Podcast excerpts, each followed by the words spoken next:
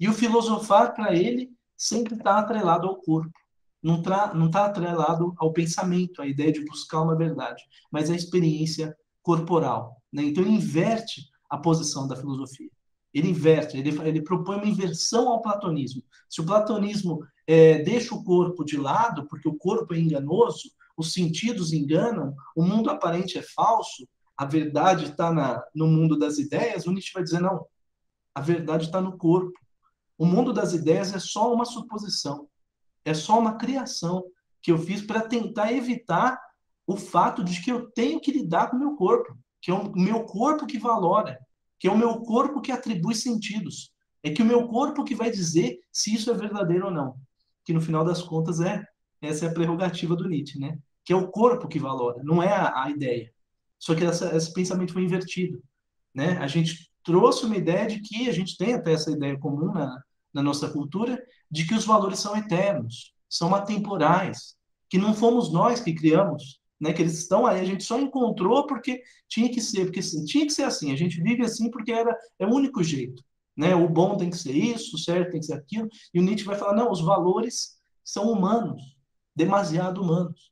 Num dado momento, um grupo de pessoas estabeleceu que X coisa seria bom naquele momento talvez até era útil, talvez era interessante para essas pessoas, só que as pessoas começaram a cultivar, elas manteram isso.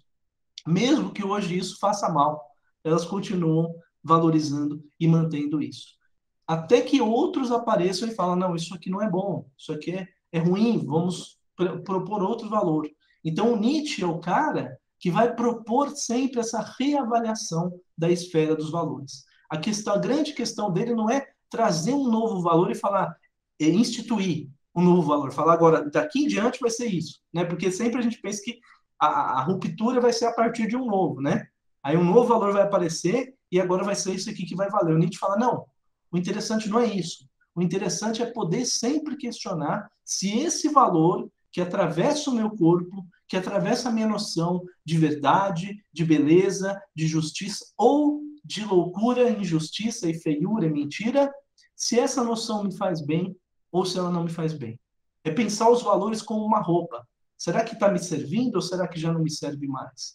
É poder sempre operar o que ele diz que o além do homem, a, o ideal dele do além do homem, uma reavaliação daquilo que eu estou vivendo. Se aquilo ainda me faz bem ou se não me faz bem. E poder propor translocações de valores. Olha, isso aqui não me faz bem mais, então eu tiro isso. O que, que eu ponho no lugar?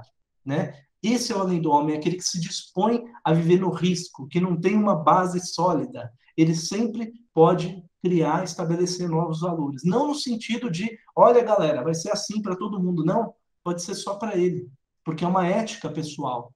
Não é aquele que vai instituir, não é um ditador que vai dizer, oh, agora para todo mundo vai ser assim ele está falando de uma ética pessoal, de uma prática da pessoa consigo mesma. Se o outro tem outro valor, beleza, não tem nenhum problema. Eu, para mim, o que faz bem para o meu corpo nesse momento é isso. A grande questão do Nietzsche é o que faz bem para o meu corpo nesse momento?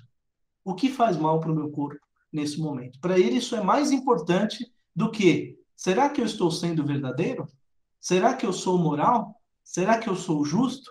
Porque aí cai na prerrogativa do ideal. Ou seja, ele transfigura a posição do ideal, tira a posição do ideal platônico e traz para o corpo. Ele vai dizer que o corpo ele é mais sábio do que qualquer teoria, do que qualquer essência, de qualquer é, ideia de verdade, né?